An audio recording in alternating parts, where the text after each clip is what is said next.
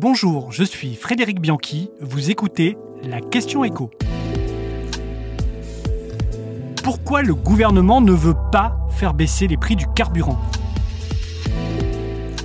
On le constate tous quand on va à la pompe et ça fait très mal. Le plein à 100 euros, c'est maintenant. Cette semaine, le gazole est à 1,88€ le litre en moyenne, plus de 2 centimes de plus que la semaine dernière. Et le samplon 95 frôle lui les 2 euros à 1,93€ le litre, lui aussi en forte augmentation. Tout ça, c'est la faute du baril du pétrole qui était tombé, on s'en souvient, à 70 dollars au printemps dernier après avoir flirté avec les 140 un an plus tôt, mais il a de nouveau repris la pente ascendante. On est désormais à plus de 90 dollars le baril et la barre des 100 est désormais l'objectif affiché par la Russie et l'OPEP qui ont fermé le robinet pour faire monter les cours. Évidemment, c'est un sujet politique hautement inflammable. Le gouvernement presse les distributeurs de faire des gestes, un appel entendu du côté de chez Total Energy qui va prolonger au-delà du 31 décembre son blocage du prix du carburant à 1,99€ dans ses 3400 stations. Du côté des grandes surfaces reçues une nouvelle fois ce mardi à Bercy, un tel geste est d'ores et déjà écarté. Cela reviendrait à vendre potentiellement le carburant à perte, ce qui est évidemment interdit en France.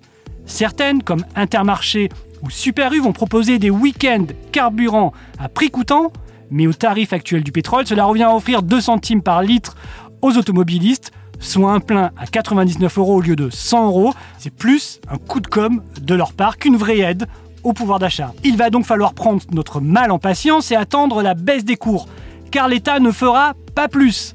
D'abord, parce que les aides, ça coûte cher. Environ 8 milliards d'euros ont été dépensés depuis un an et demi, alors que l'État cherche 15 milliards d'euros d'économies dans son futur budget. Mais c'est surtout parce que c'est en contradiction totale avec nos engagements environnementaux. Le problème à résoudre relève de la quadrature du cercle. Comment faire en sorte qu'on se désintoxique du pétrole en rendant le pétrole plus abordable? Évidemment, c'est insoluble. Il y a quand même une nouvelle encourageante. Avec l'électrification du parc automobile, environ 2% aujourd'hui, la consommation de carburant a déjà entamé son déclin.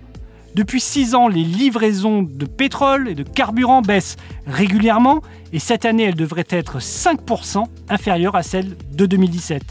Ce qui laisse enfin espérer des lendemains sans pétrole, des lendemains lointains malheureusement.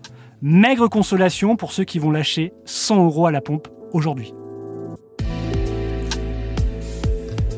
Vous venez d'écouter la Question Écho, le podcast quotidien pour répondre à toutes les questions que vous vous posez sur l'actualité économique.